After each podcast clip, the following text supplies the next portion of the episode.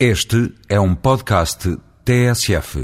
Passados quatro meses sob o início da crise do subprime, os analistas internacionais ainda não chegaram a um consenso acerca da consistência da crise originada pelo crédito hipotecário norte-americano. Mas tudo indica que os que previram uma crise financeira prolongada, com reflexo em diversas atividades económicas, terão ganho a aposta, face aos que pensaram que era um problema passageiro. Nenhuma das grandes organizações mundiais, desde a OCDE ao FMI, passando pelo Banco Central Europeu e pela Reserva Federal norte-americana, se atreve, neste momento, a emitir previsões otimistas. Pelo contrário, sente-se nos mercados que as tensões permanecem. O cenário é particularmente preocupante para uma economia tão dependente como a nossa e ainda com problemas estruturais de monta por resolver. Desde logo o desemprego, flagelo que em outubro registrou a taxa mais elevada da zona euro, 8,2%.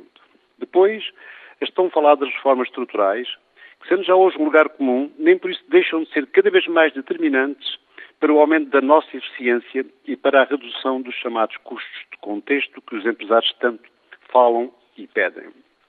Porque sem a concretização de reformas tão importantes como as da administração pública, da saúde, da educação e da justiça, se torna difícil enfrentar o mundo competitivo dos dias de hoje. E, por outro lado, se não forem criadas novas vias de modernização e inovação em amplas áreas da nossa atividade produtiva, não será fácil nem aumentar a competitividade a nível global, nem consolidar o excelente movimento atual das, nossas exportações e muito menos arranjar postos de trabalho para os 463 mil portugueses que deles cresciam em finais de outubro último, quando foram feitas as estatísticas. Todos dizem concordar com a necessidade das formas estruturais. Políticos, empresários, mestrados, professores, médicos, militares, enfim, todos. Mesmo aqueles que depois as contestam com veemência.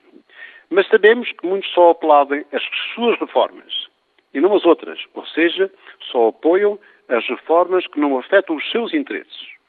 A questão de fundo é que sustenta que a administração pública tem de ser objeto de uma profunda reforma. Mas a verdade é que até agora a política de contenção da despesa pública tem praticamente conduzido a uma reforma que mantém os mesmos quadros, cada vez mais idosos, com operar nas mesmas repartições e com a rejeição a qualquer processo de mobilidade, como se a quadratura do círculo fosse possível.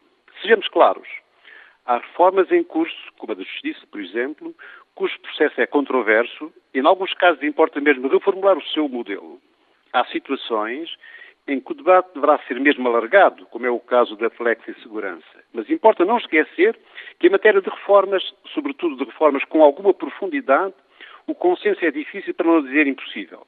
A meu ver, porém, face ao claro agravamento da conjuntura internacional, é mais do que nunca imperioso prosseguir com as reformas e indispensável alterar estruturas ultrapassadas, desejavelmente com a maior participação dos atingidos tendo presente que não se pode querer ter o sol na eira e a chuva no nabal, mas sabendo que há agricultores que conseguem ter boas colheitas, quer chova, quer faça sol.